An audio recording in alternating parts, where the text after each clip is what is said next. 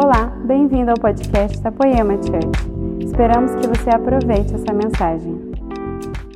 Vocês estão felizes? Glória a Deus. Eu também estou muito feliz de poder estar aqui nesta noite. Coração alegre demais. Um filho lá no exterior pregando outra lá no Maranhão, pregando, a minha esposa ralando lá com o netinho lá em casa, e eu aqui. Eu não vou dizer que eu me sinto mutilado, porque é um termo um pouco pesado, mas estar sem a minha esposa do lado aqui é terrível, porque nós estamos em lua de mel ainda, faz só 42 anos nós estamos casados. Então eu sinto a falta dela. Mas ela está me vendo lá. Um beijo, querida. Deus abençoe. Sei que você está intercedendo por mim. Intercede aí. Para que saia todo medo, toda cisma. Que só a graça possa fluir. Mas que não caia aqui. Que atinja o coração de cada um que está aí, tá? Porque eu tenho certeza que vocês estão com a audição preparada e com o coração sedento. Estou certo ou estou errado? Glória a Deus. Se você quiser abrir a sua Bíblia, ligar, você que sabe. É, no Evangelho de Mateus, capítulo 21, versículo 18. Mateus capítulo 21, versículo 18. É bom ver a igreja cheia, né, queridos? Hein? Quem sente isso? Quantos de vocês, inclusive eu, teve momentos que nós pensamos, será que nós vamos voltar? Mas estamos aqui. Sabe por quê ou não? Não é porque a Covid foi embora, é porque Deus é bom. Deus é maravilhoso. Tudo está debaixo do controle dele. É ele que retém as rédeas. É que nem aquele pescador assim, que pega aquele peixe grande e o peixe, o pescador vai dando linha, vai dando linha, vai dando linha. E quando vê, ele está cansado e o pescador traz ele no barco. Esse é o nosso Deus. Tudo está no controle dele. Ele é bom, por isso nós podemos estar aqui hoje. Amém? Falar assim, é bom que nós estamos aqui, parece uma coisa simples. Não deixa de ser também simples. Mas eu gostaria de, se você refletisse um pouco,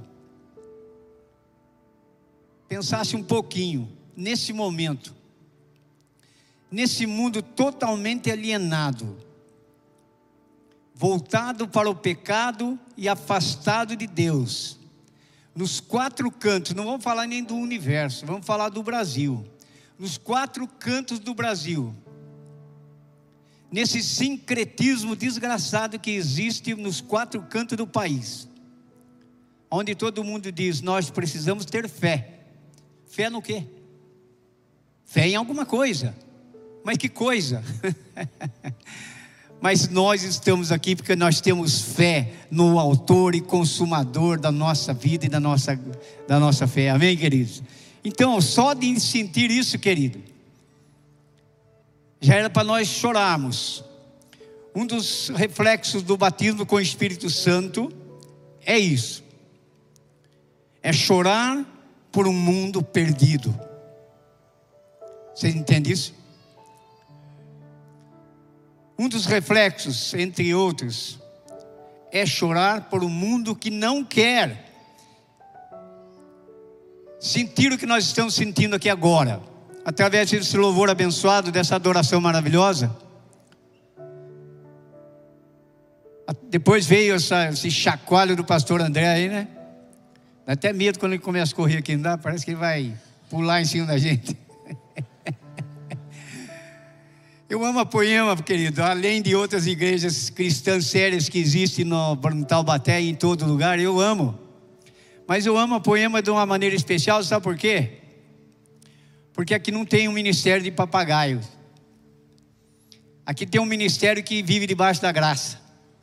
O André com seu estilo, Zé Barreto com seu estilo, Gustavo com seu estilo, Renan com seu estilo.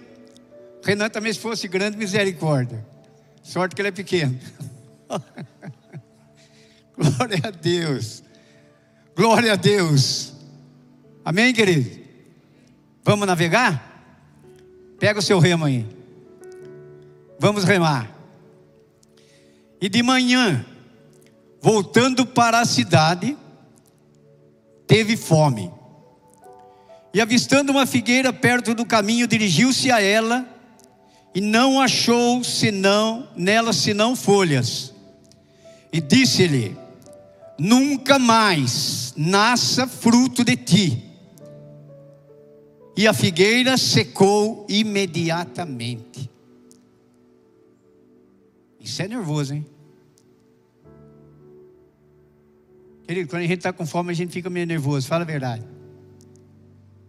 Quem já ficou meio nervosinho porque está com o estômago encostando lá nas costas, hein? sentindo um cheiro de churrasco e você com fome. Aí eu comecei a pensar, puxa, mas Jesus ficou tão nervoso, amaldiçoou uma figueira. Por que será? Fiquei meio invocado. E Deus me deu uma graça de ouvir uma pastora pregando. E a pastora dizia o seguinte: Eu fiquei muito invocada quando eu vi Jesus falando para aquela figueira: Nunca mais nasça fruto de ti. E ela secou imediatamente. Eu falei: Jesus, o que, é isso? Mas de repente o Espírito veio em auxílio dela e disse assim para ela: Ele existia antes da fundação do mundo. Foi Ele que criou tudo, é dele, Ele faz o que Ele quiser, na hora que Ele quiser, com quem Ele quiser. Manda quem pode e obedece quem tem juízo. Correto, querido? Mas, teologicamente falando, Jesus amaldiçoou aquela figueira, querido. Eu quero agora, já não é mais a pastora transmitindo o que ela transmitiu e eu captei. Já é Deus mostrando para mim, na, na hora que eu estava preparando a pregação e na hora que eu estava orando, Deus mostrou para mim que Jesus, sendo o maior discipulador de todos os tempos, ele estava vindo da cidade, sentiu fome Querido, quando você está na unção do Espírito, até quando você está com fome, você transmite algo de sobrenatural que atinge o coração de quem está do teu lado. Jesus olhou para aquela figueira e falou e amaldiçoou aquela figueira. Mas nisso não tinha nenhum, nenhuma dose de raiva no coração de Jesus, não tinha. Mas tinha uma intenção de discipular aqueles homens que estavam do lado dele. Porque a história já mostrava para aqueles homens que Israel era um povo escolhido. Israel foi um povo escolhido não porque era um povo realmente que encheu os olhos de Deus, não. Israel não era um povo seleto, não era um povo intelectual. Israel não era um povo bonito, não era um povo de gigantes, não era um povo realmente viçoso, era um povo que simplesmente Deus olhou e amou, e acabou. Deus olhou para Israel e amou. E a incumbência de Deus para Israel, querido, para a escolha dele, foi de que Israel se tornasse a menina dos olhos de Deus.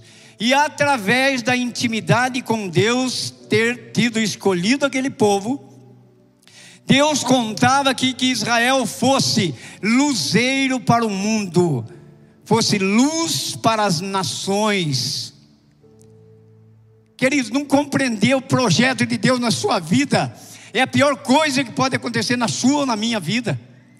Deus está falando, Deus está alertando, Deus está exortando, mas nós estamos muitas vezes dormindo, querido. Então Jesus falou: Eu vou acordar esses caras. Eles vão ver que poder tem, graça também tem, amor tem, mas justiça também tem. Não querem. Tem folhas. Jesus olhou, a figueira estava verdejante. E você já viu uma árvore verde como é que é linda? Fala comigo, já viu? Obrigado. Jesus olhou para aquela árvore cheia de folhas. Eu acho que ele se enamorou daquela árvore. Mas ele sabia que era uma figueira. E logo em seguida das folhas viriam os frutos. E ele olhou, não tinha um fruto sequer. Eu não sei por que razão. Aquela figueira negou fruto. Mas ele aproveitou dar uma aula de teologia para aquela turma, já que vocês não querem. Se vocês não quiserem, existe quem quer.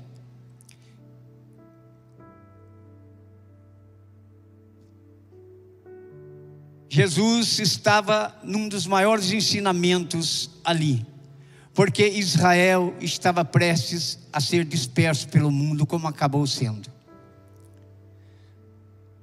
A Síria e a Babilônia tomaram conta da Samaria e de Jerusalém. Levaram cativo. Queridos, imagina, imagina comigo, reflete comigo, vocês são inteligentes. Filhos, vai, vamos falar de filhos. Você pode, você quer, você ama, você tem condições de fazer o que ele quer, mas você só tem um, uma coisa que você pede para ele, para que justifique o que você vai fazer para ele. Deus poderia fazer mesmo eles negando, mas Deus falou: já que vocês não querem, eu vou chamar um povo que não é meu povo, eu vou chamar de meu povo. E é você, querido. Quer aplaudir o Senhor? Você, é você. Sou eu, somos nós. Israel não quis, não entendeu. Foi para o exílio. Foram dispersos.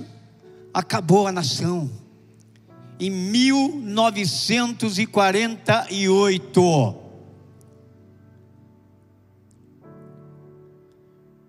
Quando os apóstolos perguntam quando que vai ser o fim, como é que vai ser, quando que o Senhor vai voltar. E Jesus conta uma parábola em Mateus 24. E ele diz: quando a figueira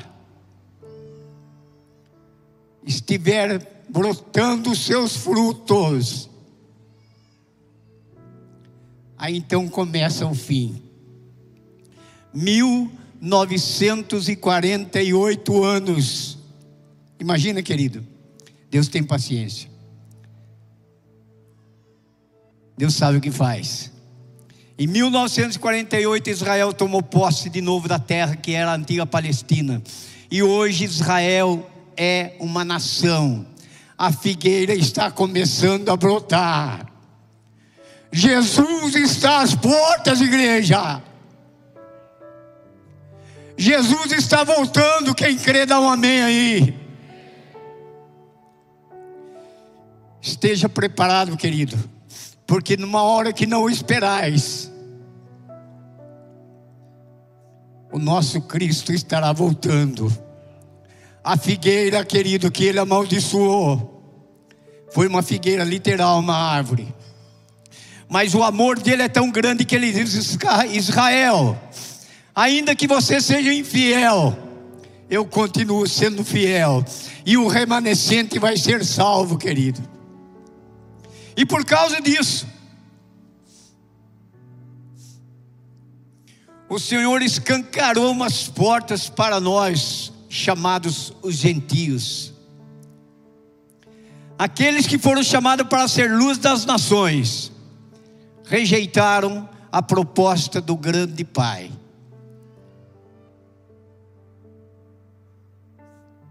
Paulo, falando aos Romanos, no capítulo 11, ele diz: Mas nós, que, que somos jambuzeiro braba, jambuzeiro é uma espécie de uma oliveira braba.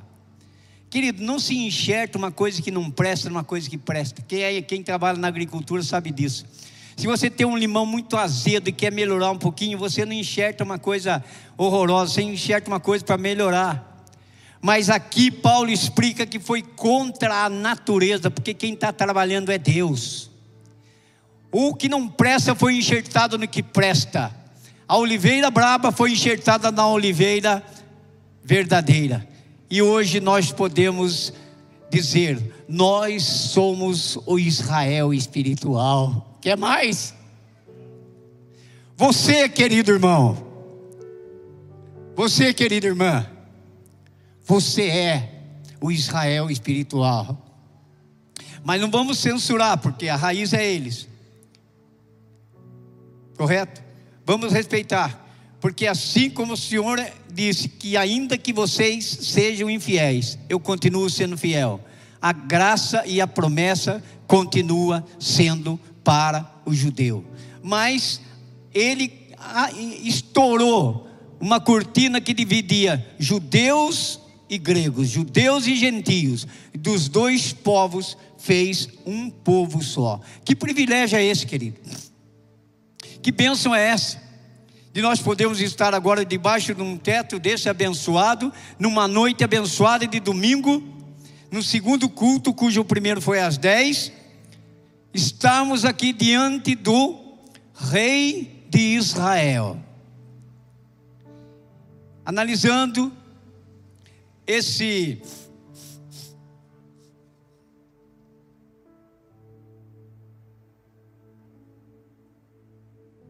analisando esse capítulo 21, nós podemos transmitir, trazer para nós essa visão que Jesus teve dessa figueira verde sem fruto e olharmos para dentro da igreja. Fazer uma autoanálise. Será que eu sou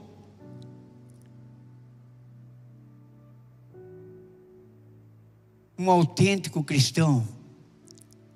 Ou será que eu estou vindo na igreja porque é gostoso? Um ambiente gostoso, umas cadeiras confortáveis, Vou encontrar meu amigo lá, Carlinhos, com aquela camisa abençoada que Deus deu para você aí, maravilhosa. Eu quero. Tudo isso, querido, são aparências de uma coisa que nós temos toda a possibilidade de reverter o quadro. São folhas verdes são liturgias que muitas vezes nós abraçamos. São religiosidades que o pastor André abordou aqui, que nos faz ser frequentadores das dez, das, das sete, da quarta, do GC, porque coisas convenientes nos atraem.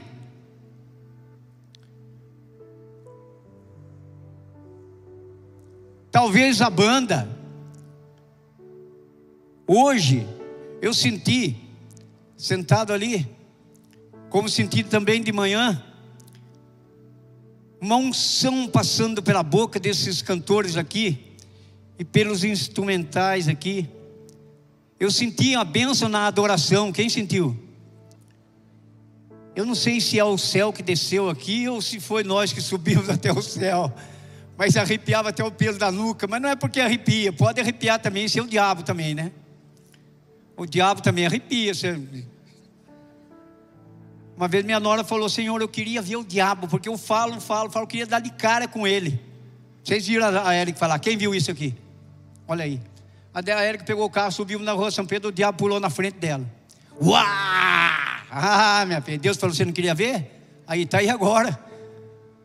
Aí ela falou: Tá bom, eu queria ver. Eu estou tremendo, mas eu vou. Eu vou. Vai na frente. Foi lá, fez o exorcismo, conversou com o cara e tal. Perguntou: que é? Eu sou um desviado da igreja. Querido, não desvia.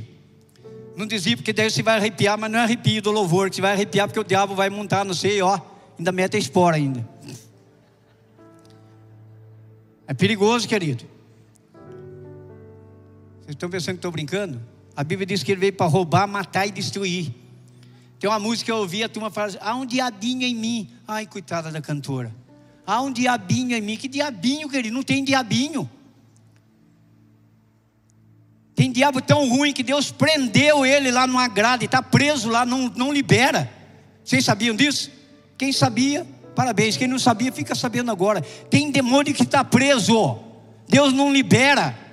Tamanha é a, o contrário da bondade. Tudo que você imagina de bondade é o contrário. Misericórdia. Querido, mas essa, essa vivência, viver de aparência é muito perigoso.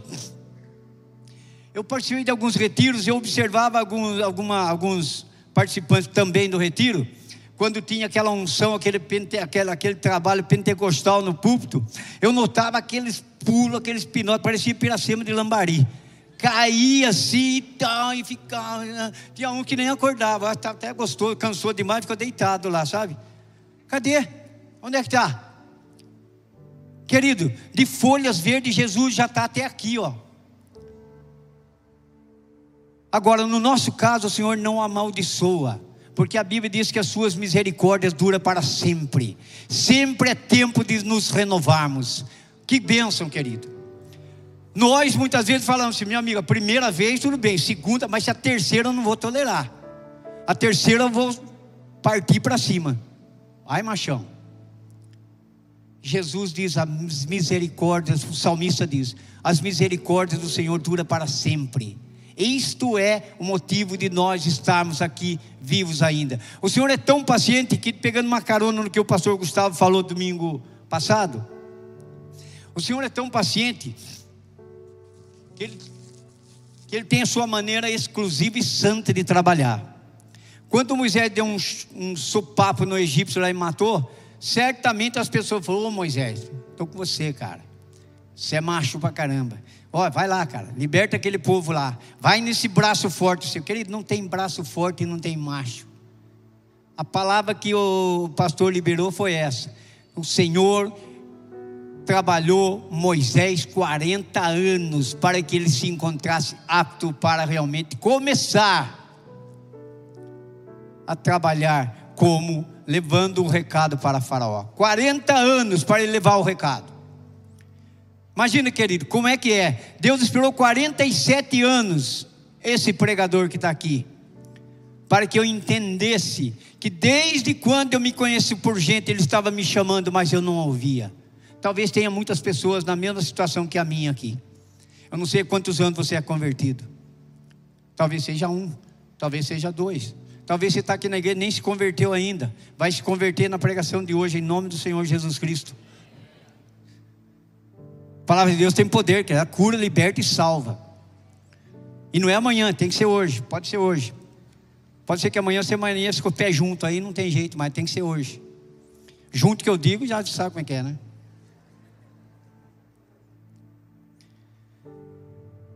Nós temos, querido, na nossa caminhada, agora que vai entrar o chumbo grosso.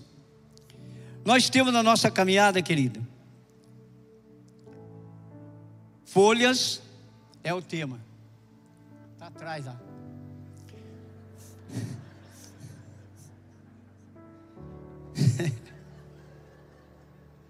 Jesus amado. Não foi a revelação, não. Nós temos duas coisas. Nós temos os frutos que o Senhor espera de nós.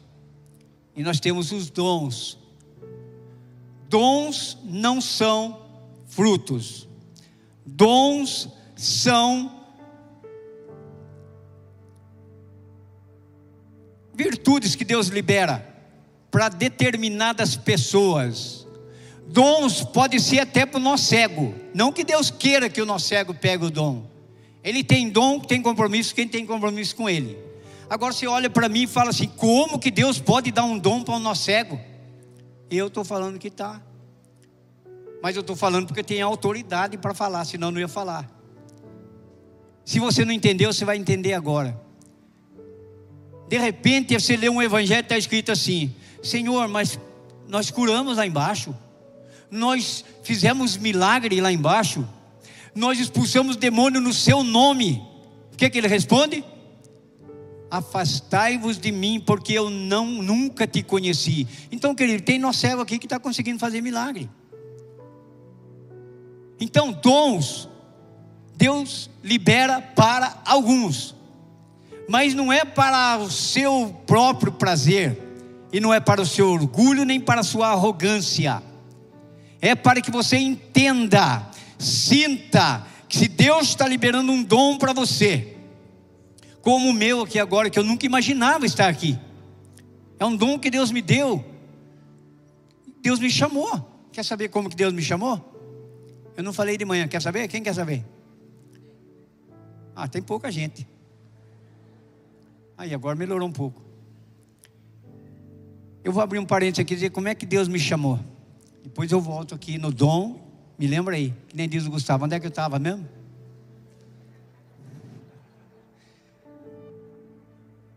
Eu estava Eu estava numa religião aí há, há um tempo atrás, mas eu ouvia, mas não me convencia. Eu ia conferir na Bíblia e falava, mas peraí, mas o negócio tá, tá, não está batendo, não está batendo. Mas eu tinha a minha mulher do lado, que também era dessa religião. E eu falava para minha mulher, não está certo o que o cara falou ali, bem. Vou falar o cara para você não, não complicar. Ela falou, não, é, é, eu sei que estudou, ele não estudou nada. Ele não estudou 14 anos, eu sei que estudou. Falei, calma, eu vou ficar quieto, porque não adianta. Eu não, Jesus não veio trazer ideologia. Jesus veio trazer realmente amor, entendimento, relacionamento. Ideologia quer dizer a minha verdade quanto a sua verdade. Meu amigo, chega um cara na outra religião, fala para ele que ele está errado você ver. Falei, e daí? Estou errado, é problema meu. Se eu for para o inferno, sou eu que for, não é você que vai. Então, ideologia é a minha verdade contra a sua verdade. Isso não interessa. Mas, eu saí dessa igreja. Fiquei encostado lá em casa. Três meses eu fiquei encostado. Eu não ia nem no evangélico e nem nela na, na outra. Eu não ia no evangelho porque eu tinha medo, porque a turma falava que o evangélico era negócio, Deus revela, Deus fala. Não ia no evangelho porque todo o evangélico conhece a Bíblia. Eu não eu era da igreja 47 anos, mas não ia não conhecia a Bíblia. Grande religioso, não? E eu estou lá um dia, falei assim para minha esposa, era sete e meia da noite. Eu falei, puxa bem, agora não posso pregar na igreja que eu estava, e não posso pregar no evangelho também, que eu nem me atrevo, porque o evangelho sabe tudo. Agora não sei o que, que eu faço mas que eu estou com uma saudade de Jesus Cristo, eu estou. Queridos, como essa luz está brilhando, não passou meia hora, entrou uma cristã e bateu na porta da minha casa. Eu falei, quem é? É a fulana de tal. Eu falei, o que, que é, irmãzinho? José, faz meia hora que eu estou em volta da sua casa. Quando eu vou embora, o Senhor fala: volta, fala para ele. Daqui a pouco eu vou indo embora de novo. O Senhor fala no meu coração: volta, fala para ele. Aí eu falei: mas fala o que, querido? O Senhor mandou dizer que está com saudade de você.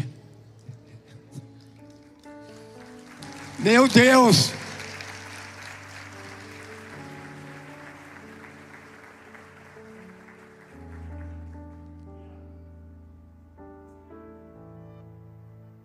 Deus fala mesmo.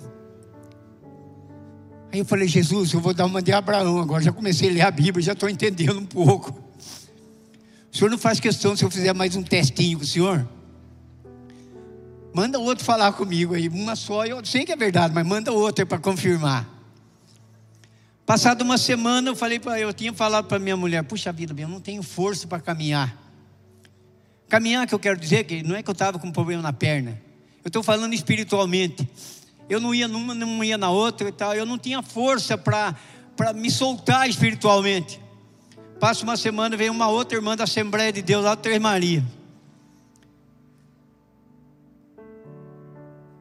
A gente era até compadre na outra igreja, sabe? Porque lá tem esse negócio de compadre.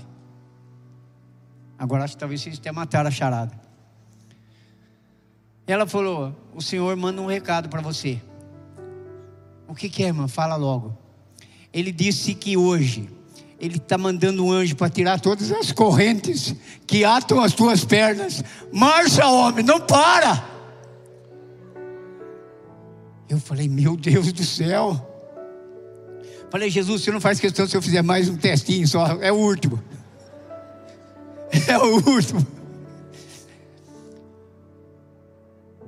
Aí eu falei, eu vou entrar numa igreja agora. Se o Senhor falar comigo, através do pregador daquela igreja, eu fico nessa igreja. Aí não tem como me arredar.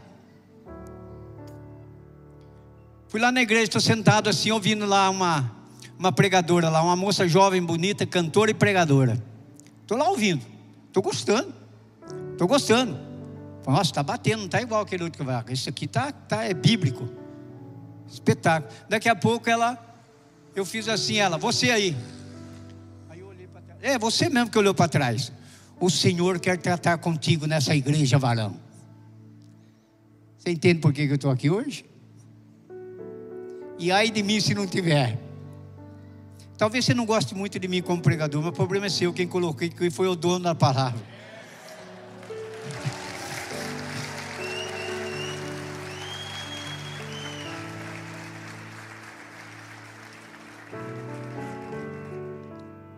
E para ele eu faço tudo que ele chamar.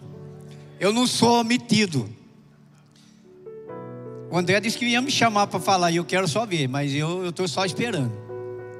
Eu não sou oferecido, porque eu aprendi que oferecido não é querido. Mas onde me chamar eu vou. Eu já rodei 200 quilômetros, querido, para fazer uma oração de libertação. Chegamos lá, saiu o diabo até pela, pelas culatras. Em nome do Senhor Jesus Cristo. Lá em Santo André. Mais de 150 quilômetros. E de volta 300. Só, só não. Para isso. Levar o no, anunciar o nome do Senhor Jesus Cristo. Quando sepultaram minha filha lá no, no é lógico, é no cemitério. Quando sepultaram ela lá no túmulo, alguém falou para mim, pela religiosidade, José, você não quer falar nada para ela? Falar o quê? Minha filha está morta. Mas para respeitar a pessoa que falou comigo, eu fui falar com ela. Quando eu fui falar, deu um nó na minha garganta. E eu escutei como uma voz dizendo assim: Meu querido, a sua filha nunca falou nunca enxergou e nunca andou. Mas você fala de mim por onde quer que você for chamado. É isso, querido. Isso é ter intimidade com o Senhor. Isso é ter prazer na lei do Senhor. Às vezes dói. Nós vamos ver agora por que, que dói. Mas é mais para frente um pouco. Então, querido, frutos e dons. Dons Deus concede, lá em 1 Coríntios 12, os dons estão lá, discriminados certinho, para quem Ele quer, na dosagem que Ele quer e do jeito que Ele quer. É como o André falou de, de novo aqui. Nós não temos um culto litúrgico. Nós temos um culto que o Espírito realiza o que ele quer, porque o Espírito é como o vento. Ele sopra para onde quer, você não sabe para de onde ele vem, não sabe para onde ele vai. Esse é o culto verdadeiro. Amém, querido? Então, frutos.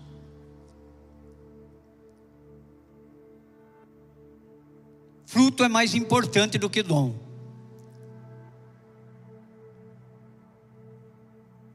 O dom, muitas vezes você pode ver um, um pastor fazendo grandes prodígios aqui, ressuscitando o morto, curando Covid, curando câncer, curando AIDS, paralítico andando, e você fala, é nessa igreja que eu vou, querido, não se iluda, porque é o seguinte: você pode curar um paralítico hoje em nome do Senhor Jesus Cristo, amanhã ele vai morrer de novo, é bom, glorifica o nome do Senhor, eu acredito que acontece, acontece, porque Deus usa quem Ele quer, do jeito que Ele quer, Deus usa até o burro e corvo, não vai usar um homem, vai, mas não se iluda, porque a Bíblia diz que no final, e eu estou falando que nós já estamos no final, você vai ver, vai ver prodígios portentosos acontecendo, mas muitas vezes são falsos profetas.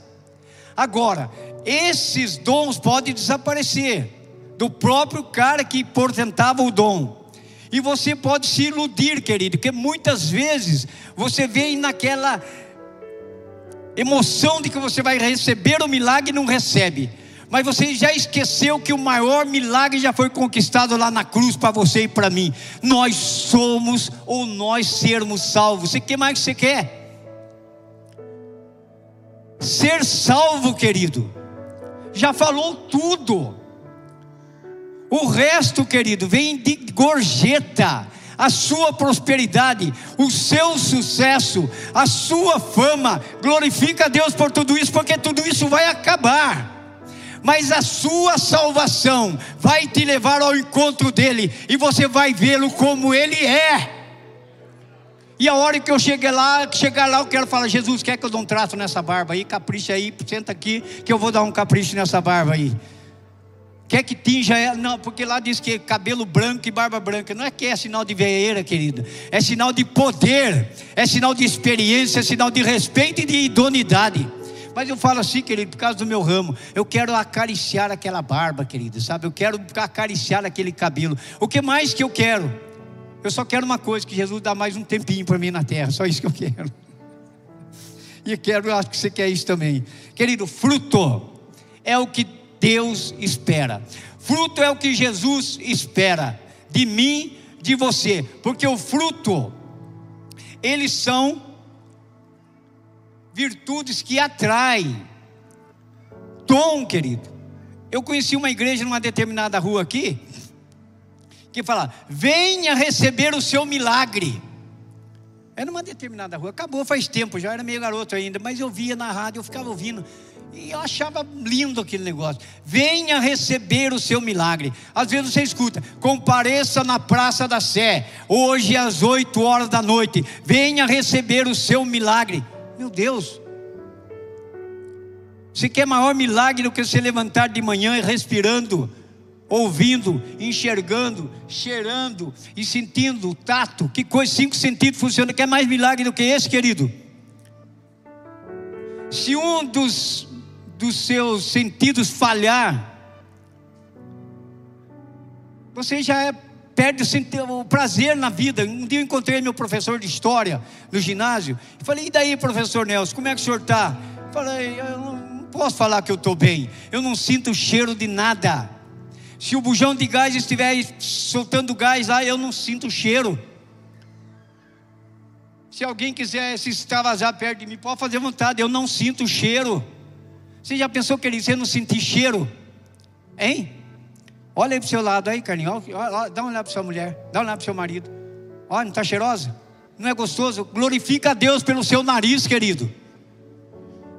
E nós queremos muito mais, como se Deus tivesse a obrigação de colocar em mim cinco sentidos funcionando. Não, Ele colocou porque Ele é realmente amoroso e gracioso. É por isso, querido. Amém? Então, frutos é diferente de dons. Nós vimos a banda aqui, cantando bonito. Mas se essa banda não tiver com o coração contrito, na unção de Deus, não vale nada. Não vale nada. Se você tiver prestando atenção nessa banda, transmitindo, seu coração estiver voltando pra, voltado para Deus, para a banda não valeu nada, mas para você valeu tudo. É por isso que muitas vezes a pessoa fala: não gostei muito do culto hoje, não foi muito do meu agrado, não foi muito do meu jeito, não gostei das músicas. Querido, você não tem gostar de nada. Você tem que trazer tudo que você pode para agradar o nosso Deus que está nos esperando aqui para ser adorado e glorificado.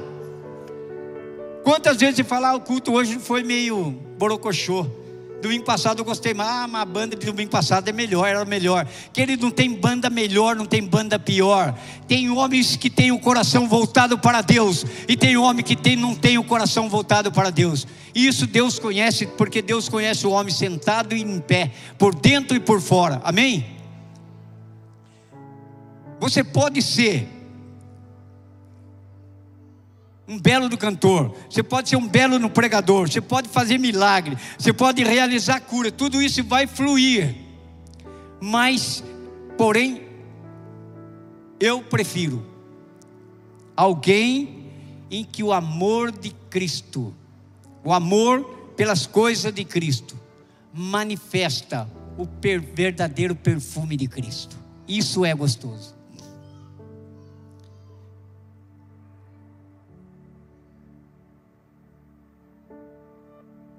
E é isso que o Senhor espera.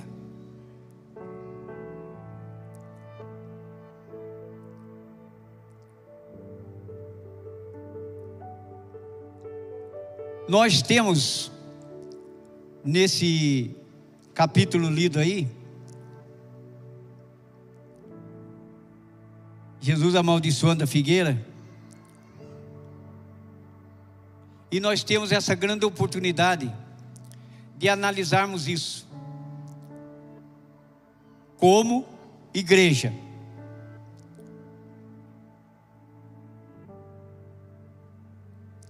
Tomar cuidado para que a minha vinda, a sua vinda, a sua presença na igreja não seja uma figueira verde, mas seja uma figueira cheia de frutos. Essa é a maior intenção de Deus e Ele tem capacidade para capacitá-lo. E nós, como ministros, não temos diferença nenhuma de vocês, mas nós temos um compromisso de levar até vocês algo que mexa com o seu coração, com a sua alma, com o seu espírito, e haja transformação em cada culto que nós participamos, não pelo jargão do pastor, você não vai sair da mesma maneira que você entrou. Que isso é jargão barato, querido. Mas eu posso dizer para você: você poderá sair desta noite diferente da maneira que se você entrou, se você quiser e se você absorver todas as coisas que Deus está transmitindo através da minha boca, porque Ele é galardoador. Ele é interativo, ele é pai, ele gosta que desde o feijão com arroz ele gosta de participar na sua vida, tudo, em termos econômicos, em termos espirituais, em termos de prazer e em termos de moral. O Senhor gosta de participar. E para que você possa ser realmente uma pessoa que possa estar engrenada nesses quatro itens que eu falei, você precisa ter intimidade com o autor da sua vida, que espera de você, porque o mundo está caótico, o mundo está perdido. Muitas vezes você escuta como eu já escutei. Sabe por que eu não vou na igreja?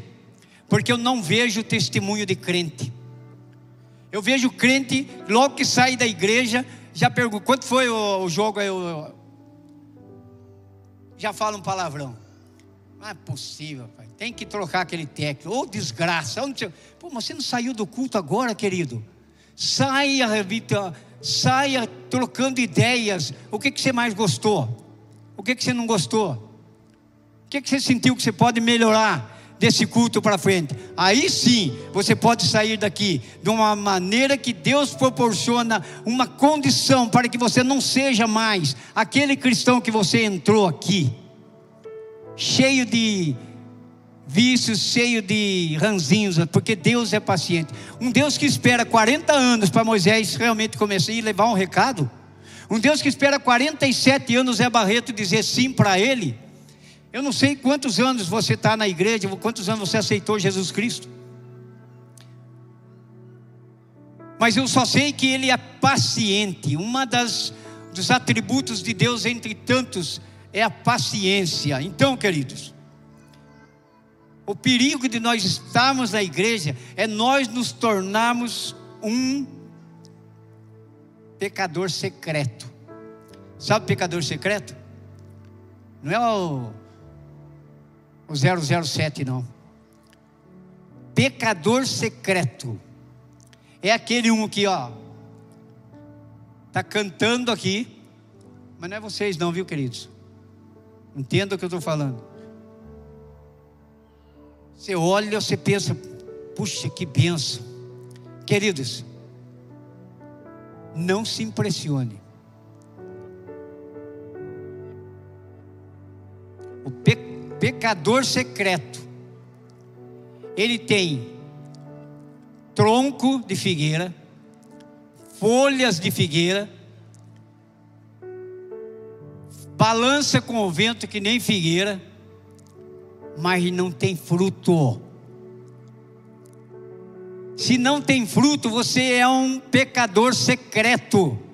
E ser pecador secreto é mais do que hipócrita, porque eu não sou obrigado a vir para a igreja. E todos vocês sabem, concordam comigo, ninguém é obrigado a vir para a igreja. Nós viemos para a igreja, querido, porque eu já acabei de falar. Israel não quis. E Deus falou: Vou chamar de povo um que não era meu povo, mas agora vai ser, que somos nós gentios. É privilégio estar na casa do Senhor, querido. Seja qual for o, o, dom que você está exercendo aqui, por mais insignificante que possa ser, mas o seu galardão é o mesmo galardão do pregador. Se você não for um pecador secreto, porque há pouco tempo atrás você viu o que aconteceu com certos pecadores secretos no púlpito aqui. Deus, de uma certa forma, não vai permitir realmente bagunça tá, na cozinha dele. Na minha casa todo mundo samba só com o Martinho da Vila, querido. Mas na casa do Senhor não tem negócio na minha casa todo mundo é bamba, não, querido. Aqui na minha casa todo mundo é santo, todo mundo é, é do diabo, não tem para ninguém. Uma hora ou outra, querido, vai ser revelado e vai ser peneirado. E eu lamento pelo que aconteceu, porque eu amo esses caras. Amo de paixão, de verdade. E se eles viessem aqui, eu acolheria, eu seria o primeiro a abraçar. E eu gostaria que me chamasse, José, vem cá. Todos me criticam, todos falam que eu fiz isso, fiz mais não sei o que, não sei o que. Mas quem tem coragem de vir falar para mim se, se foi um, um deslize da minha parte? Ninguém desliza, desliza, querido. Mas acontece o seguinte: se eu creio que o maior é o que está em mim do que está no mundo, eu posso até me deixar ver, olhar. Eu posso pegar o, o, o celular eu sei que um clique aqui vai me trazer o sexo explícito, eu vou ver. Mas eu, eu, eu tenho que lutar, porque o céu, querido, é para os violentos. Céu não é para borocochô. Céu é para o violento, mas não é para você dar um murro na cara do teu irmão, não, querido. Tem irmão que dá vontade de dar, mas não é para dar. É para você dar um murro no pecado. Quando você pega assim, que você olha, às vezes você está vendo uma pregação, do lado do pregador está uma mulher seminua. Meu Deus, o diabo é ousado para caramba, querido. E se você não tiver cheio do Espírito Santo, você vai ser vítima do seu celular, querido. Porque aqui está a bênção e a maldição. Bênção aqui no púlpito. E durante a semana estou é, com o diabo lá no corpo, vendo tudo que não presta. Meu Deus! Vocês pensam que quando a minha esposa saiu, que eu fico em casa sozinho, eu chego, meu Deus, o que, que eu vou fazer? Minha esposa não está, meus filhos não estão. Um dia eu tinha lá um aquáriozinho, fiquei lá conversando com o peixinho assim. Vem, vem, vem pra cá. Mas ele não dava bola para mim. Peguei o celular. Peguei o celular. Aí comecei a suar fria. Mas em nome do Senhor Jesus Cristo. O que está em nós é maior do que o que está no mundo. Querido, se você é um viciado no celular, na pornografia, porque viciado no celular todo mundo é, até eu. Mas se você é um viciado na pornografia, não brinque em serviço, querido. Eu não vou chamar você aqui na frente para orar por você. Mas eu quero dizer para você: se você encarar essa palavra como eu estou falando, você vai ser liberto dessa desgraça em nome do Senhor Jesus Cristo. Se você é um pecador, o que mesmo que falei? Secreto. Se você é um pecador secreto, querido, sabe o que é um pecador secreto? É aquele cara que vem aqui, com a namoradinha, tudo bonitinho, e sai daqui, sabe onde ele vai? Ele vai naquela casinha ali no Jardim Paulista chamado Motel Éden. Motel foi feito, sabe para quê, querido? Foi feito para quebrar o galho dos viajantes, dormir duas, três horas, quatro horas, pagar mais barato. Fizeram do motel uma palavra similar que eu não quero nem eh, repetir aqui. E é duro, querido, que desde o começo do mundo o que desgraça com a humanidade é o sexo desordenado e a grana. O dinheiro. O dinheiro é tão desgraçado, querido, que o maior, um dos maiores amigos de Jesus Cristo, chamado Judas, o traiu por 30 moedas. Então, querido, o pecador secreto é um negócio muito sério. Existe um pecador que dá uma escorregada, e a gente até sabe, o, o líder do GC sabe, mas ele chega lá e confessa para o líder: me ajuda, pelo amor de Deus. Que foi? Tem, tem cara que escorrega e chega lá e fala: amor, eu escorreguei, me ajuda. Se ele tiver uma mulher sábia, porque a Bíblia diz que a mulher sábia edifica o lar. Querido, quem de nós não tem pecado? Atira a primeira pedra. Mas o problema é depois. É por isso que o mundo está nessa desgraça que está. Porque já que eu pequei mesmo, já está arregaçado, agora arregaçado, arregaçado em meio. Não é assim, querido. Nós temos uma, uma, um grande, uma grande chavão que Deus nos oferece. Às vezes você fala, ah, eu, eu não aguento mais. Eu, eu, eu não posso. Eu, eu ouço todo domingo uma palavra que mexe comigo mexe com o meu caráter, mas quando eu vou lá, eu não consigo, eu caio de novo. É que nem fumar uma maconha, é que nem cheirar uma cocaína. O pecado é assim, querido. O pecado ele é, ele tem dois procedimentos. Você pega dois animais, um chamado porco e outro chamado ovelha. Você pega os dois e joga no lamaçal. O que, que vai acontecer? O porco vai se sentir alegre porque é o ambiente dele, o habitat dele. Ele vai se lamear naquela, naquela lama, querido, e vai se deliciar. Mas a ovelha vai querer sair, querido. Porque o ambiente dela não é aquele. Ela é cuidada por um pastor. Ela já experimentou o toque do pastor. Ela já foi tirado os carrapichos, o carrapato, a sarna, o berne, foi tirado dela ela conhece, ela já sabe o manuseio do pastor, ela quer sair. E aí, quem é que não vai ajudar, pastor André? Quem que não vai? Corre atrás do seu líder, pede misericórdia, querido, reconhece o teu erro. Porque o cair é do homem, mas o levantar é do nosso Deus. Ninguém poderia estar aqui, querido, se fosse olhar o nosso passado de poucas horas atrás. Mas o nosso Deus, ele é tão maravilhoso que ele renova a cada instante. Ele diz em Jeremias, ele fala: se você quiser, querido, quem quer? Quem está no estado desgraçado aqui na igreja hoje? Eu não sei, todo mundo tem cara de santo, não dá para me saber. Dá uma olhada para você ver, olha aí. Ó. Só tem santo e santa, ó. Santa, Santa Maria. Qual é o seu nome? Santa Gabriela, olha aqui, ó, que santa. Só tem santa. Mas ele conhece. Se o seu estado é um estado desgraçado, querido, olha o que ele fala lá em Jeremias 31, 30, a partir do 31 e versículo 31. Ei, você está numa vida desgraçada? Estou, Senhor. O que, que eu faço? Quer fazer uma aliança comigo hoje? Quer? Dá a mão aqui. O cair é de você, mas o levantar sou eu que levanto. Vem comigo. E tem mais. Do seu pecado eu não lembro mais. E tem mais. Estão todos perdoados. Querido, nós não estamos falando de religião. Nós estamos falando de Deus que soluciona o nosso problema e nos coloca em pé.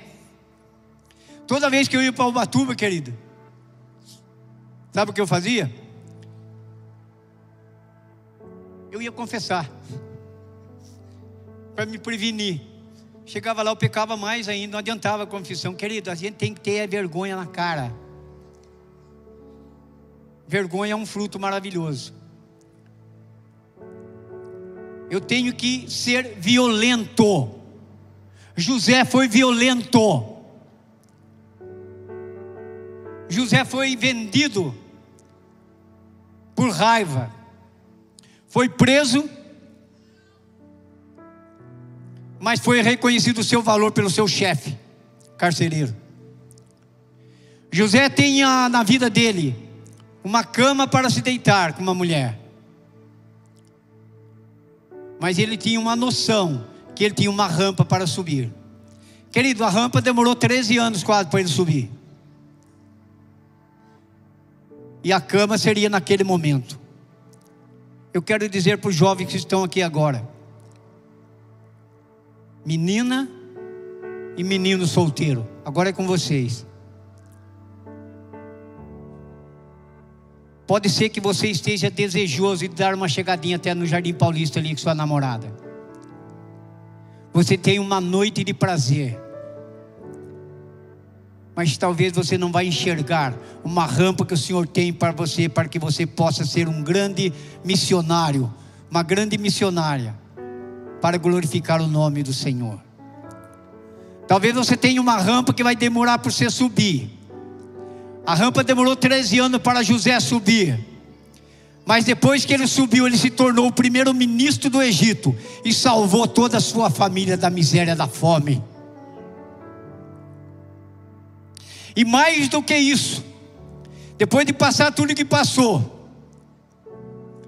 e que os irmãos o reconheceram, ele olhou para os irmãos, você que guarda rancor no teu coração e não perdoa o teu irmão, e é um crente, que mesmo? É um crente, é um pecador secreto aqui na igreja. Eu não sei. Talvez possa ser eu. Eu luto para não ser. Talvez você está aqui também é um pecador secreto.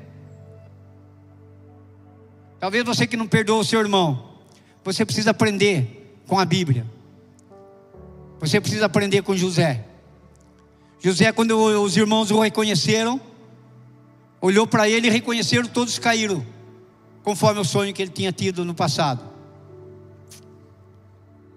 E ele disse: Não leve em conta o ter me vendido para o Egito. Não foi vocês que me venderam, foi Deus que me trouxe na frente para livrar o meu povo da fome. Queridos, você fala às vezes, eu tenho lido tantos livros, eu tenho orado, eu tenho feito de tudo, mas eu não consigo sentir essas virtudes para desencadear esses frutos. Eu só me sinto uma oliveira verde, uma, uma figueira verde. Queridos, não tenha pressa. Deus é paciente quer entender o seu desejo, porque você é uma ovelha. Você não nasceu para viver na lama. E se você está na lama, mas quer sair, sinta que tem alguém na igreja que pode te estender a mão. Se você crer, dá um glória a Deus aí.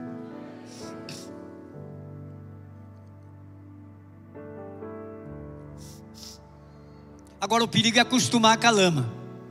Também tem esse problema. Você é ovelha. Você não se adapta numa lama junto com o porco. Mas às vezes você se acostuma com o pecado. Ah, eu sou assim mesmo. Eu nasci para ser desgraçado mesmo, vou ficar desgraçado o resto da vida. Querido, a boca tem poder. Lá em Provérbios 18, 21 está escrito: Tudo que você proclama com a sua boca, você vai experimentar, você vai comer desse fruto. Você pode observar, pessoa. Tem pessoas que falam: Eu nasci para ser um desgraçado mesmo. Querido, é um desgraçado. Até o dia que ele se toca.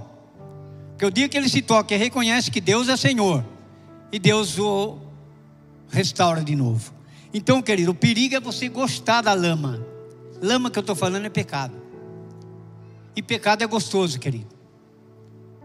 Você sabe, nós somos pecador. Pecado é gostoso. Tudo que não presta é que é gostoso, né, querido? É um negócio terrível.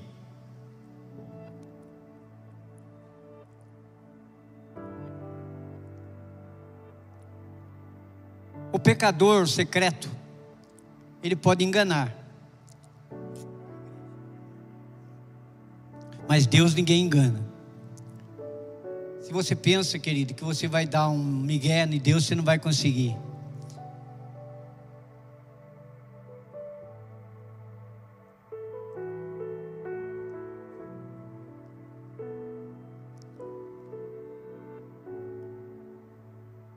Qualquer um de nós pode ser um pecador secreto. Você conhece a história daquela criança? Que ela falou: Mãe, vamos ver se nós conseguimos ficar morando aqui na igreja. Que vocês já ouviram isso. Mas vou repetir: Mãe, será que dá para a gente ficar morando aqui na igreja? E a mãe falou: Por que, meu filho? Nossa, porque o pai aqui na igreja era tão santo. E o pai era o pregador. Querido, misericórdia. Quando eu saí da minha casa para vir para cá, eu já me autoanaliso. Falei, Jesus, perfeito eu não sou mesmo, não tem jeito. Mas me torna digno de pronunciar aquilo que o Senhor quer, porque tudo é seu, tudo foi o Senhor que fez, tudo é para o Senhor. Eu sou apenas um mero instrumento. Mas, querido, como é ruim você pegar um crente no fragrante Tem crente que você pega ele no flagrante, querido. Ele não vê que você está chegando. Ele está ali, ó. E você chega, paz do Senhor, irmão. Oh, paz do Senhor, irmão. Bem? Joia, o que que manda? O que que manda? Ô, joia. Que prazer ter sido. Prazer. Prazer estava aqui, querido. Ó. Ele estava aqui malhando aqui no sexo explícito. É o crente secreto. Deus vê tudo isso. Como que você pode dar fruto? Não tem jeito, querido, você subir e chupar cana ao mesmo tempo. Não tem como. Você pode, já falei, até escorregar. Mas você tem a oportunidade que Ele lhe oferece uma condição de fazer uma nova aliança. Sempre Deus está querendo fazer uma nova aliança conosco. Mas querer ser, ficar a semana inteira com o diabo e vir aqui na igreja domingo dar uma de santão, é muito difícil. O Senhor conta conosco. A palavra é tão poderosa que ele diz assim: vocês farão maiores obras do que eu fiz. Querido, você crê nisso? Quem crê nisso? Eu creio. Jesus reuniu multidões que dava o quê? Cinco mil pessoas. Eu já vi pregador reunindo um milhão de pessoas. Se esse pregador está na unção do Espírito, querido, ele está fazendo maior obra do que o Senhor, pelo próprio, próprio poder do Senhor. Mas se ele for um crente, um pecador secreto, querido, misericórdia vai ser descoberto. Vocês estão vendo por aí, querido, o perigo que é você realmente ser uma ovelha que cai no lamaçal do pecado e gosta do lamaçal e se acostuma. Você vira, você fica mestiço, você é meio, meio ovelha e meio porco. Porque você acostumou com o pecado. E há tanto que você acostuma que depois não adianta nem em amor confrontar você. Sabe por quê?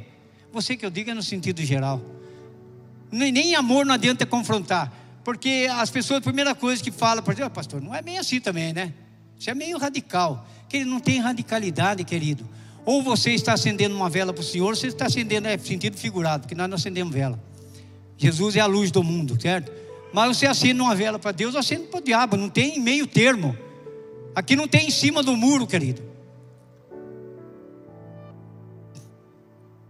Então aquele, aquele garotinho queria morar na igreja porque o pai era uma benção na igreja. Agora eu vou falar com casais, marido. Tá ligado, marido? André? Tá ligado? Esposa, tá ligada?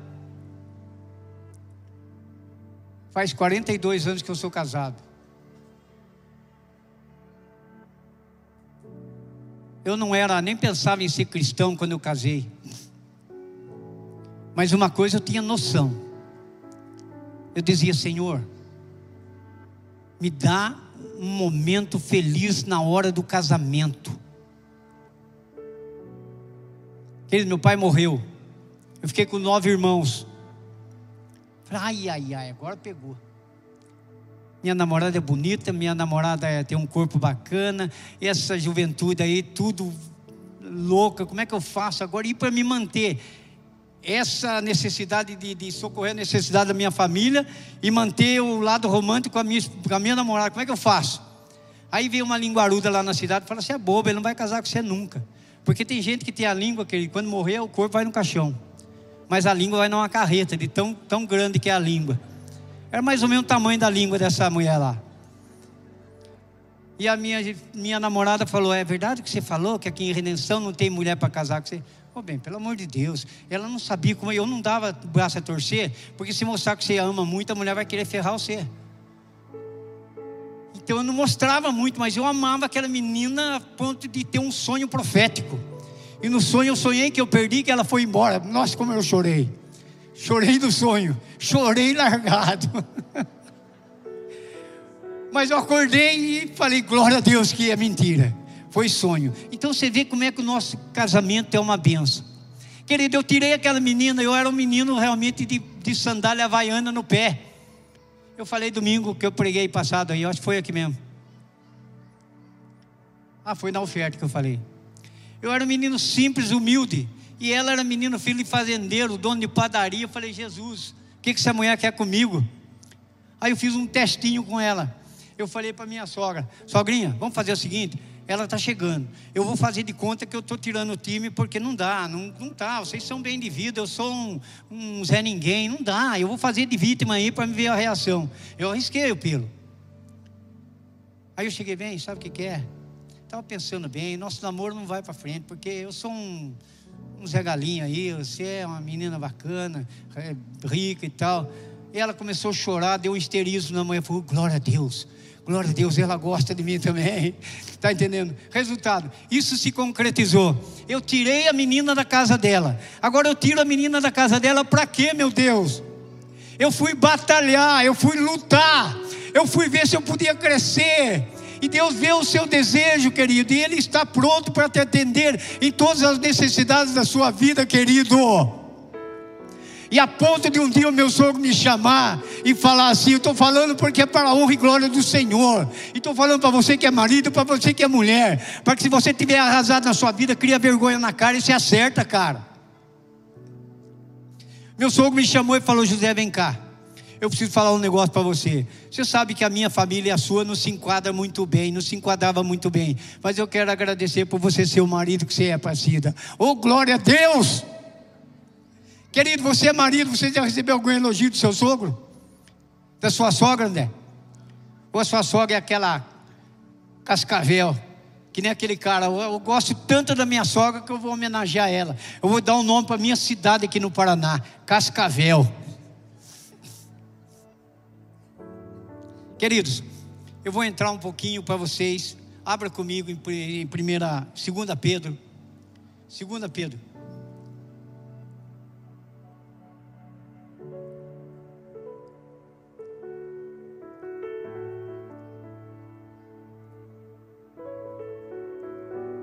Segunda Pedro, capítulo 1, versículo 5.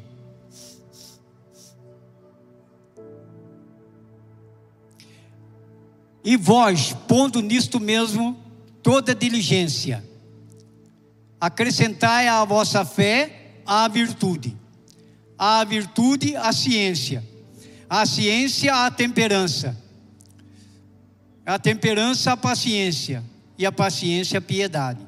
A piedade, o amor fraternal, e o amor fraternal, a caridade. Por quê? Se em vós houver essa e abundarem estas coisas, não vos deixarão ociosos, nem estéreis no conhecimento de nosso Senhor Jesus Cristo. Então, querido, começa aqui e vós, pondo nisto toda a diligência, acrescentai a quê? A vossa fé. Então precisa-se ter fé. Mas não é fé em qualquer coisa. Não é fé num amuleto, não é fé num outro nome, não é fé num outro santo, é fé em nosso Senhor Jesus Cristo. A fé é o fundamento para que possa acrescentar à fé a virtude. Isso é um fruto espetacular. Quando você consegue juntar a sua fé à virtude, simplesmente você está apto a fazer o bem. Você é um propagador do bem. É a virtude que nos aproxima do que é correto e íntegro, nos afasta do mal e de todos os vícios. É a virtude. Jesus, quando aquela hemorroísa chegou até ele, com todo aquele tempo de, de, de, de sangramento que ela tinha, de hemorragia, simplesmente Jesus disse assim: Deixai chegar até mim. Eu senti que saiu de mim virtude. Virtude leva você a praticar o bem. Você vai ser notado como cristão. Você não é uma figueira que vem ser plantada aqui no domingo e todo mundo olha, nossa, que benção, nossa, que. Você não veio aqui fazer exibição de roupa, você não veio fazer exibição de tênis, de grife, de marca, você não veio fazer exibição de, de progressiva, de cabelinho pintado, de cortinho realmente degradê, você não veio fazer nada disso. Você veio aqui realmente para que o Espírito Santo possa, que pela sua fé, acrescentar em você esse fruto maravilhoso que é a virtude. E a virtude, por sua vez, vai lhe, vai lhe trazer conhecimento. Provérbios 1, versículo 7. Olha só o que Salomão narra né, nesse tema. O temor do Senhor é o princípio do conhecimento, mas os insensatos desprezam a sabedoria e a disciplina. Querido, o insensato não quer saber. O insensato não teme, o insensato não respeita, o insensato não quer saber nada do Senhor, mas o princípio da sabedoria, fundada no primeiro fruto que é a fé, no seu coração, traz a virtude e a virtude traz a você o conhecimento, que por sua vez traz o domínio próprio. Querido, a coisa mais linda que tem é você ver que o cara tem um domínio próprio. Um dia eu vi um pastor, o pastor chegou e parou o carro dele num lugar que era proibido parar em cima da calçada. E o camarada, quando o pastor saiu, não sabia que ele era pastor, e falou: Tira esse carro daí. Ele falou, mas eu estou estacionado, já é mais de oito da noite.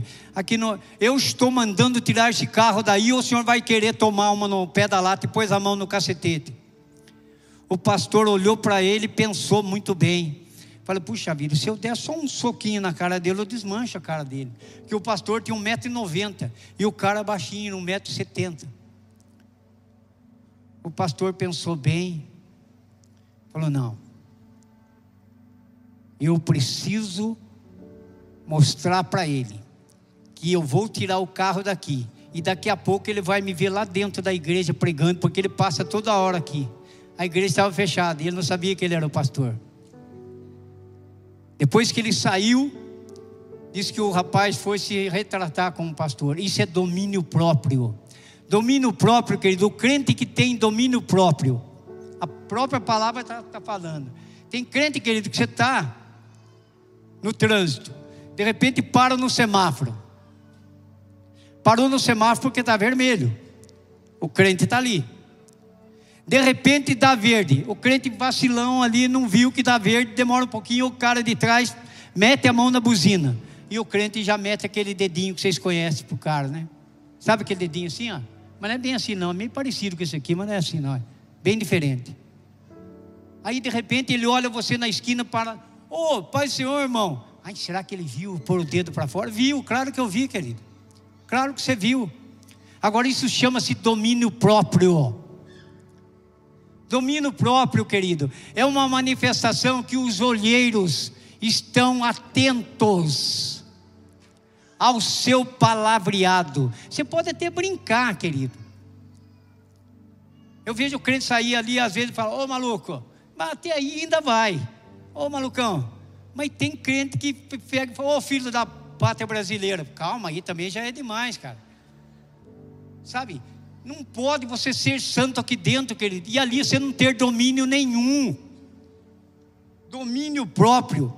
A Bíblia mostra que o dominar as inclinações carnais é algo fundamental para o cristão. Vê aí em Provérbios 16, 32. Dá uma olhada só para você ver. Provérbio 16, 32. Olha só. Melhor é, o, é controlar, é o controle da ira do que o poderoso. E o que controla o seu ânimo do que aquele que toma uma cidade. Querido, quando você controla os seus ímpetos carnais e selvagens, é melhor do que você tomar uma cidade, querido. Quem que toma uma cidade? É um guerreiro, querido é um forte, é um machão, com seu exército, com a ajuda, é lógico, mas é muito melhor diante de Deus quem realmente controla a sua ira ou quem controla o seu ânimo do que aquele que toma uma cidade. Então, o reino dos céus é para os violentos, por isso que eu falei. Quando vem aquela vontade de mandar o irmão para casa do chapéu, querido, tira o chapéu para ele. Esse é o verdadeiro tirar o chapéu, não o Raul Gil, que lá é piada. Tirar o chapéu, querido, é quando o cara é merecedor de um tapa no pé do ouvido. E você realmente o reconhece e se faz. Domínio próprio é você saber que o crente tem que pedir perdão para você. Mas o Espírito vem em teu auxílio e você vai pedir perdão para ele. Eu sei que é difícil. Um dia eu fui fazer oração numa casa, querido. Mas eu não sabia o que, que ia acontecer lá. Quando eu cheguei na casa, eu dei de cara com um cidadão que nós brigamos dentro do fórum fórum aqui em Taubaté. Ele, ele mais um contra eu. Aí eu falei, ó oh, meu amigo, eu vou falar uma coisa para você. eu não sou de briga, mas para defender essa causa da minha mãe, eu pego vocês dois. Eu ia apanhar dos dois. E um era idoso. E ele com o chapeuzinho assim, aquele característica de pessoa idosa, chapeuzinho embaixo do braço e tal. Não, que você não vai fazer isso para mim, ficou nervoso e tal. Passou, não brigamos. Aí eu fui fazer uma oração lá no bairro da Imaculada. Cheguei lá quando eu entrei, querido, com quem que eu dei de cara? Com o senhorzinho que nós discutimos lá no fórum. Eu falei, meu Deus, mas como é que eu vou fazer oração com esse senhor na minha frente? Eu falei, senhor, já, dona, dona Célia, eu, eu não vou orar. Por que, senhor José? Não, porque eu estou incomodado, eu tenho um problema com o cidadão. Então fala com ele, vem cá. Seu João, vem cá. O José quer falar com o senhor. O que, que é, meu filho? Eu falei, eu sou João, eu queria pedir, pedir perdão para o senhor daquele dia lá do fórum. O que aconteceu? O que aconteceu lá no fórum? Eu não lembro mais. Ah, aconteceu assim, ah, você é filha da Dona Tereza. Ah, foi mesmo. Que isso, querido, nem estou lembrando disso, nem estou guardando mais no coração. Querido, eu senti um alívio. E eu comecei a orar naquela casa. E Deus operou naquela casa. Agora, como que você quer, querido? Fazer oração, se você não está nem dormindo direito com a sua mulher, querido, agora que você vai levar uma ferrada, viu, marido? A palavra de Deus diz se você não tem uma intimidade, um relacionamento perfeito com a tua mulher, a tua oração não passa do teto. E o trouxa está lá orando. Aí ele fala, pastor, estou cansado de orar, de orar, mas não acontece nada. Não vai acontecer nada, querido, porque Deus não é surdo, mas também não é trouxa. Agora, quando você começa a orar, querido, que eu estou aqui agora, eu tenho certeza que a minha mulher está lá intercedendo por mim. Eu tenho certeza absoluta. A única coisa que pode atrapalhar ela estar tá intercedendo por mim é o meu netinho de um aninho e pouco, filho do Brisa lá, porque ele é meio tipão do Brisa, sabe? Está puxando o Brisa. Ele diverte a nossa casa. Talvez ele está divertindo ela, mas escapou um pouquinho dela, está intercedendo por mim, para que não saia heresia aqui, querido. E eu estou aqui com todo o aval dela, e, e, desafio você, pode ir na minha frente lá e falar, querido, seu marido estava, estava apto para fazer aquela pregação? Eu dou o direito para você ir lá e perguntar para ela. Claro que estava. Eu, eu abençoei antes de sair daqui, eu abençoei ele para que tudo corresse bem. Querido, isso é um verdadeiro relacionamento. Não interessa se você tem quantos anos de casado, você não tem mais do que eu. Eu tenho 42. Quem tem mais de 42 anos casado aí? Fala aí. Eu vou dar um troféu para você tem, então o troféu é meu mesmo. 42 anos de casado, querido. Às vezes eu brinco, nós estamos em lua de mel. Por quê, querido? Assim como a palavra de Deus se renova a cada dia, o nosso relacionamento se renova a cada dia. Tem um TTT de vez em quando? Tem. Eu gosto às vezes de gastar um pouquinho mais, eu gosto de gastar um pouquinho menos. Isso aí acontece, entendeu? Principalmente quando é a mulher que está bancando, a gente tem que tomar cuidado. A cultura nossa é que o homem é gestor e a mulher não. Então isso é perigoso. Mas com sabedoria, você vai vencer. Então, queridos, domínio próprio. Ai meu Deus, como a igreja ia amadurecer se os cristãos tivessem noção do que é o domínio próprio. Tem, eu gosto muito de aconselhamento porque nós somos procurados para isso. Nós não trabalhamos só no púlpito, nós trabalhamos muito mais fora da igreja do que dentro da igreja. Tem casais que vêm conversar com a gente, queridos, a única coisa que falta para o casal é sentar um de frente com o outro e se quebrantar, deixar cair por terra o orgulho que está ferindo o coração do homem ou da mulher Joga por terra essa desgraça de orgulho, querido. Você tirou ela da casa dela, como eu estava falando da minha mulher, até não completei. Eu tirei ela da minha casa. Eu fiz aquele teste, o meu, meu, meu sogro me elogiou. E agora, depois de 40 anos, querido, eu vou ficar, ai meu Deus, olhar numa menininha que passa. Isso que é mulher. Querida, é lógico que ela está no auge da idade, ela tem 20 anos, é lógico que ela é linda. Agora eu estou lá com a minha mulher com 63 anos, não é mais aquela de 20. Mas você já olhou no espelho também, você homem? Dá uma olhadinha no espelho. Parece mais um bujãozinho de gás cheio assim até. Mas ele olha, oh, isso que é mulher, mas não olha nele. Está tudo enrugado, querido. Está caindo os pedaços e fica desejando a menina que vai pertencer a algum garoto de Deus que está aqui na igreja e está querendo pôr o bicão no meio. E às vezes vai mesmo, sabe porque confia no poder do dinheiro e ilude a coitadinha da menina. E às vezes muita gente fica falando, coitadinho, olha, coitadinho, olha, sem vergonha, foi na onda do coroa lá. Não foi, querido, coroa astucioso, coroa do diabo. Chegou e seduziu a menina por causa de poucos centavos, por causa de dinheiro. Conseguiu, com a experiência, dobrar uma pessoa que ainda não tem nada de experiência na vida. Vai ler os mandamentos, querido. Não cobiçar as coisas alheias, não desejar a mulher do próximo não cobiçar as coisas alheias, não cobiçar, ela não é sua, e nunca vai ser. Você tem 60, ela tem 20, querido, o que você está querendo? Está querendo uma mamadeirinha? Então, querido, essas aberrações, o homem é ignorante, o homem é, é, é hipócrita, e Deus chama realmente para o domínio próprio. Esse domínio próprio, querido, é uma coisa que eu admiro, como eu falei em José. Agora, se Deus fez para ele, faz para você. Deus não faz acepção de pessoas. A graça é para mim, a graça é para você, a graça é para quem quer. Domínio próprio. Não vou falar muito sobre ele, porque eu acho que eu já falei, já está bom. Perseverança.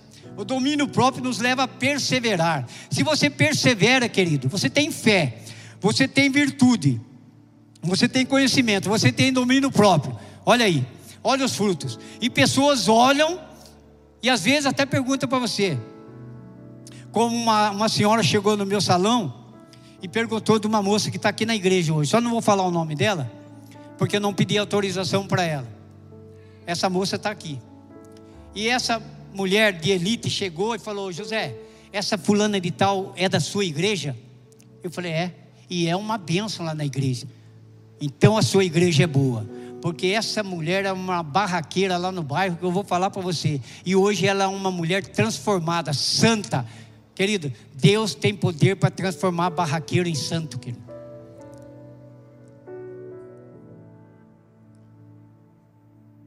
Amém?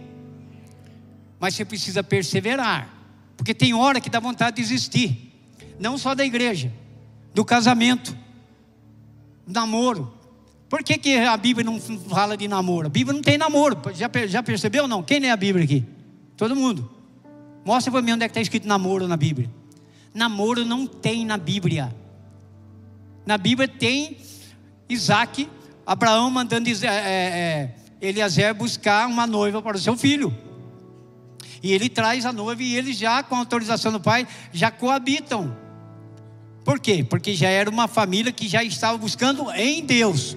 A história é longa, não vou entrar em detalhes aqui agora. Uma hora, quem quiser comentar, pergunta para o tio lá no, no pátio, lá que o tio explica você direitinho como é que é. Mas agora não dá tempo. Então, querido, isso é muito importante, a perseverança, porque tem coisa que dá vontade de desistir. Uma das vezes que eu tive vontade de desistir, desaparecer do mapa, foi quando eu olhava para a situação, eu ter que tomar conta daquela família grande, nove, porque quando você casa, vem um, depois vem dois, depois o cara é um pouquinho mais chegado, vem três, que nem o pastor André, está com três já, de certo vai para o quarto também, não sei. Então, eu cinco, mas eu com nove, eu tinha vontade de desaparecer do mapa, querido. Mas eu olhava assim e sentia uma luzinha lá no final do túnel, dizendo: não desista não desista, não desista. E eu quero dizer para você aqui na igreja hoje: se a sua vida não está tão do jeito que você queria, seja em qualquer coisa, seja na área econômica, seja na área romântica, seja na área espiritual, seja na área comercial, se não está muito bem, calma, querido. Deve ter uma luzinha lá no fim do túnel. E eu, quando olhei, eu falei: eu não vou desistir. Se eu tivesse desistido, querido, não tinha cinco filhos, não tinha sete netos e não tinha uma neta maravilhosa que nós temos hoje. E eu não tinha, querido, um casamento abençoado de 42 anos de casado. Porque não vai resolver, querido. Talvez o seu estado que está tendo na igreja aqui, estou batendo de frente com ele, pode até ser. Mas não estou aqui para apontar dedo a ninguém, se não é compromisso de pregador. Pregador não tem compromisso de ficar apontando dedo para ninguém, porque quando aponta um dedo para você, tem três aqui, ó, apontando para mim. Eu não quero. Pregador tem a, a, a, a obrigação de conscientizar a igreja de qual é o compromisso da igreja. E hoje, no caso, eu estou falando de frutos. Esse é o nosso compromisso hoje. Qual é o nosso compromisso? É de ser santos, juntos, tanto o pastor como a igreja. Nada desse crente realmente é, secreto que eu falei, nada disso, nada de hipocrisia. Eu estou exortando uma igreja que nós não viemos aqui para ser hipócritas. Nós não viemos aqui porque nós passamos um domingo aí, almoçamos bem, estamos cansados, agora eu vou para a igreja, não tem mais o que fazer. Não, nós viemos para a igreja com o objetivo, a adoração ao único Senhor, Rei dos Reis e Senhor dos Senhores, em primeiro lugar. E aprendermos juntos a sairmos daqui para nós vivenciarmos uma, uma um cristianismo que, que parece que está em, está em extinção, mas não está.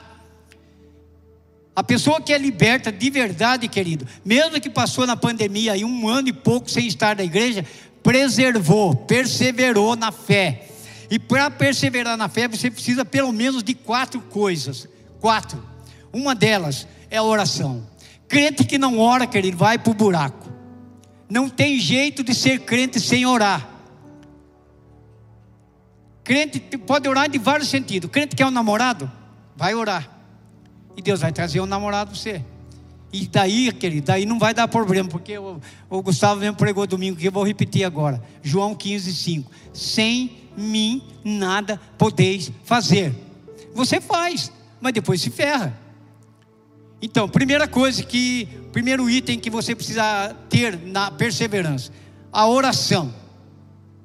Orar mas orar sem hipocrisia, querido. Tem uma crente que começou a entrar na minha casa e ficava o dia inteiro. Eu já estava invocado. Um dia eu cheguei, sabia que a crente estava lá, porque ela ficou, eu fiquei trabalhando o dia inteiro. Cheguei, sabe quando você chega na sua casa, a casa é toda sua? Ela é minha, ela é sua. Você faz umas coisinhas que é só você que sabe como é que é, né? Eu tirei a camisa, tudo gostosão assim, né? E tal, e fiz umas coisinhas que a gente faz quando está sozinho. E você sabe o que, é. E quando eu entrei, falou, irmã, perdão, sabia que a senhora estava aí, desculpe. Não, não tem problema não, não tem problema. Aquela mulher chegou na minha casa às nove e às dez da noite ainda estava lá. Ela vai gostar de orar assim, lá no raio que os parta. No outro dia a mulher lá de novo. No outro dia a mulher falou assim: o senhor revelou que o seu irmão está com o valor de um bujão de gás no bolso. Entendeu? E é para ele e eu estou precisando do bujão de gás. O meu irmão pôs a mão no bolso, tinha exatamente o valor do bujão de gás. Aí falou: já não tem jeito. Deus revelou para ela que eu estava com dinheiro, tem que comprar o bujão para ela. Comprou. Tudo bem, fez uma caridade. Querido, a mulher ficou dentro da minha casa e não saía. Quando nós percebemos, ela estava roubando a nossa casa. Ela roubou a nossa casa. Eu fui lá no barreiro atrás dela, mas com, com uma atitude democrática. Cheguei lá, eu estou falando para você, para você ver como é que o diabo tenta até dentro da igreja. Eu fui lá e cheguei e falei com ela, querida, eu gostaria que você me devolvesse isso, isso, isso, isso. Não, eu peguei a aliança lá, as duas alianças, porque eu fui levar para a missionária lá em São Paulo para orar. Mamãe, com ordem de quem? Não mandei a senhora levar. A aliança nem minha não é. A aliança é, é do casal lá, que nós estamos orando por ele. Não, mas eu, eu, eu, levei lá porque ela tem muito poder. Falei, então me dá o um endereço, porque eu conheço São Paulo, conheço nada, eu conheço mal Taubaté. Dá o um endereço que eu vou lá. Não, mas é, não adianta ir, porque você não vai achar e tal. Aí eu comecei a desconfiar que, ele, que tem até traficante envolvido no meio. Sabe o que eu falei? Ó, seja feito o que você quiser, fica com tudo para você aí. Então, se não apareça mais na minha casa, por favor. Queridos, até isso Aí eu fui ler na Bíblia. A Bíblia está dizendo: cuidado com aquelas pessoas que põem o pé na sua casa, mas não sai, gruda. Cuidado. Por trás disso vem alguma coisa. Você vê, coitado, uma crentona que subia a montanha e ficava a noite inteira orando, querido, no monte. Meu Deus, por que sacrifício? Aprenda que Deus prefere realmente a obediência ao invés do sacrifício. Eu não estou dizendo para você não fazer, jejuar é bom. Jejuar queima a nossa carne e nos fortalece. Mas o que, que adianta você ficar fazendo jejum? O que, que adianta você ficar fazendo um monte de coisa que nem aquele menino? Senhor, eu faço tudo isso aí. mas você não tem virtude, você não tem domínio próprio, você não tem conhecimento, você não tem perseverança. E quem não tem perseverança não tem piedade, querido. Piedade no original dela quer dizer pio, bondade, devoto. Isso é ser piedoso. Jesus era piedoso. Jesus gostava de orar. Jesus gostava, de, tinha um devocional com o Pai, entrava sempre em comunhão com o Pai, porque era piedoso. Agora, nós temos uma mania de dizer que piedade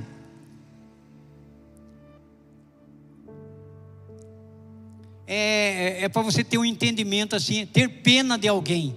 Não é esse o sentido literal da palavra piedade. Piedade quer dizer pio, orante, tem devocional. Você precisa ter devocional, precisa entrar em comunhão com Deus. As pessoas chegam no meu salão e falam: Zé, dá uma olhada por lado lá da independência. Olha a chuva que vem vindo, querido. Se vier a chuva, vem arregaçar com tudo. Eu falo, só falo assim: está repreendida em nome do Senhor Jesus Cristo. Senhor, manda uma chuva, mas uma chuva que nós estamos precisando. Senhor, olha para o bairro Três Marias, olha para o bairro Sônia Maria, olha para o Jardim América, olha lá para a Baixada. Senhor, tem misericórdia, rega a nossa terra com a chuva. E de repente o camarada fala: nossa, ainda bem que não veio aquela chuva que estava vindo. Querido, tenha intimidade com o Senhor, tenha intimidade com aquele que realmente tem controle até sobre a natureza, tenha intimidade com aquele que fala e manda até o mar e o vento se acalmar e assusta as pessoas e diz: Quem é esse? Quem é esse que até o mar se acalmou? Ele é Jesus de Nazaré. Amém, querido?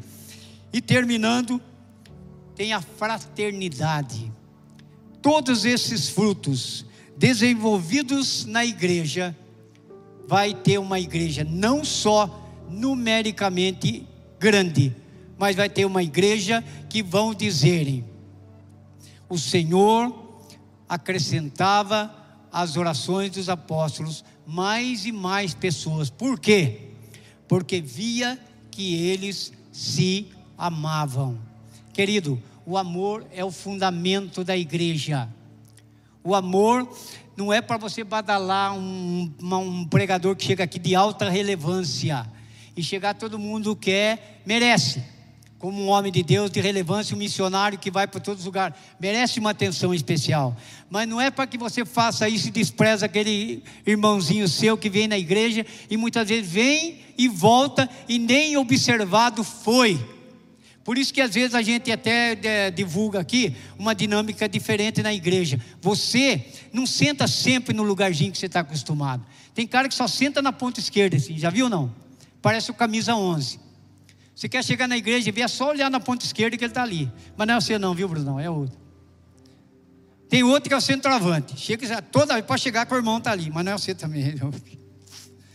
Tem outro que é o que? O back central. É aquele que fica sempre lá na porta. Entendeu? Então, essa dinâmica. Um dia eu sento na ponta esquerda, outro dia eu sento de centroavante, outro dia eu estou de back central. Sabe por quê? Eu encontro com a irmãzinha.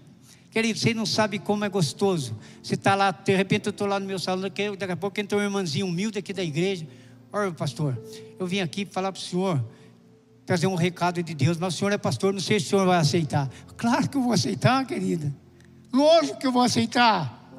E ela se faz, querido, por causa de ser humilde, pensa porque a gente é pastor. O que, você está pensando que eu sou mais que você, querido? Nada. Nada. Da mesma maneira que eu vou ser provado no fogo, você também vai. Da mesma forma, nós vamos ser provados. Então, querido, a fraternidade, a cordialidade, o companheirismo,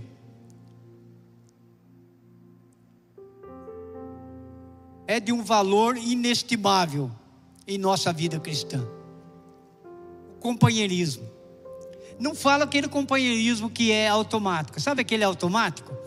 Por exemplo, vou passando aqui, dou um chutinho na ponta do seu pé sem querer. Ô irmão, perdão, perdão. Esse perdão é fácil pra caramba, rapaz. Você passa assim, dá uma batidinha, derruba o material que está na mão da irmã, a bolsa ou a Bíblia. E a gente corre depressa e pega. Não, você tem que pegar aquela coisa que a sua mulher derrubou lá na sua casa e que faz 30 anos que você é casado, em vez de você falar, sua lerda, está dormindo? Não, faça como você fazia que você era noivo dela. Pode deixar, meu amor, que eu recolho para você.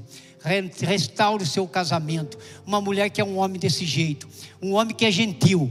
Um homem que é amoroso. Um homem que é carinhoso. Querido, não tem mulher que não queira amar esse cara. A mulher quer amar o seu, o seu marido, não é o marido da outra.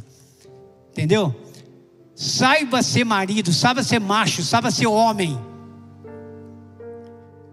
É assim, querido. Por isso que quando eu falo, eu não estou brincando. Eu tenho 42 anos de casado.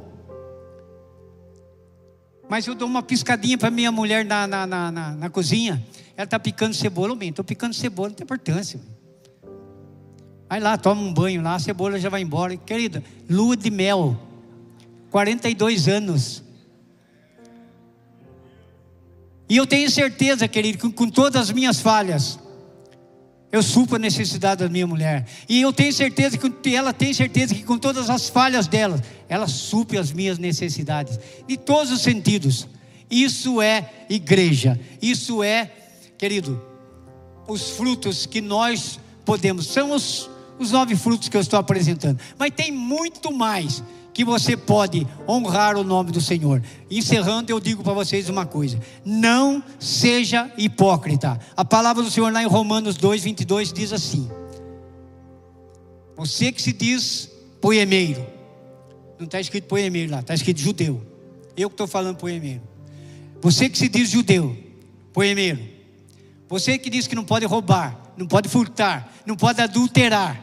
Você comenta essas mesmas coisas seu hipócrita, por causa do seu comportamento, o nome do Senhor está sendo blasfemado nas esquinas. Glória a Deus. Glória a Deus. Marido, abraça a sua mulher, abraça a sua esposa. Pai, abraça seu filho aí se estiver do lado. Irmão, pega na mão do teu irmão que está aí. Diga alguma coisa boa no ouvido da tua mulher, querido. Mulher, responda ao teu marido aí. Diga para ele pelo menos eu te amo. Seu irmão aí, diga para ele uma bela semana para você em nome do Senhor Jesus. Diga para ele, eu desejo que todos os frutos venham fluir na tua vida em nome do Senhor Jesus.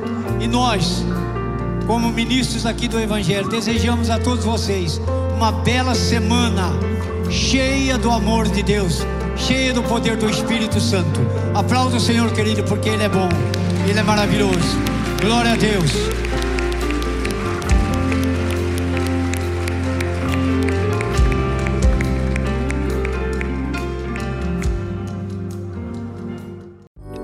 Essa foi uma mensagem da Poema Church. Para você ficar por dentro de tudo que está rolando, siga nossos perfis nas redes sociais.